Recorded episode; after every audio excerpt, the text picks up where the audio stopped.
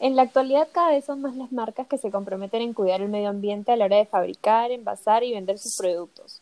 El maquillaje claramente no es una excepción. Entonces, hoy día vamos a hablar un poco sobre maquillaje sostenible. Para hablar de maquillaje sostenible tenemos que hablar de marcas sostenibles. Nos referimos a aquellas que son beneficiosas tanto para ustedes como para el medio ambiente. Es decir, son ecoamigables y más naturales. La palabra sostenible refiere a la responsabilidad consciente sobre el ecológico, a producir con los recursos de la naturaleza, pero siendo responsables con ella. Qué estupendo. Y de hecho, últimamente somos cada vez más conscientes sobre eso, ¿no? Sobre cuidar la naturaleza y sus recursos. Eh, y en realidad nos gustaría saber cuáles son las características de una marca de maquillaje sostenible. Mm, ya, mira, para empezar, eh, estos productos son veganos, es decir, que no hacen uso de ningún ingrediente que venga, que provenga de un animal, ¿no? Eh, por ende, también son libres de crueldad animal, no se hacen testeos tampoco.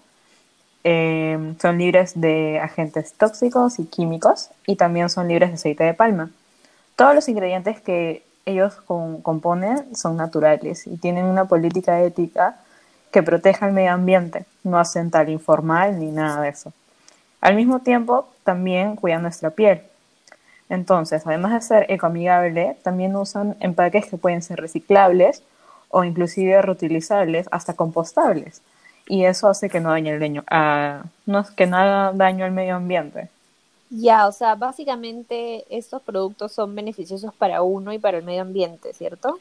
Claro, así es. Las marcas de cosmética sostenible son buenas para uno mismo con la piel por todos los insumos naturales que se usa, sino también para el medio ambiente por tratar de reducir el impacto usando envases ecoamigables. Ah, interesante. Y, o sea, acá en Perú, por ejemplo, ¿qué clase de maquillaje podemos encontrar, no? O sea, labiales, rubores, bases, polvos, hay todos esos productos en versión ecoamigable. Claro, de hecho hay todo un poco, ¿no? Desde los labiales hasta el shampoo y el acondicionador en barra, eh, el esmalte de uñas, entonces ya no hay, digamos, excusa de no encontrar un reemplazo eco-friendly de un producto de nuestro cuidado personal. Claro, buenísimo. ¿Y por dónde nos recomiendan comenzar? Puedes comenzar dando pequeños pasitos, como por ejemplo buscando productos que no usen plástico de un solo uso como envase. Trata de optar por un envase de vidrio, cosa que lo puedes reutilizar, no sé, en la cocina o etcétera, o lo puedes devolver a la misma empresa.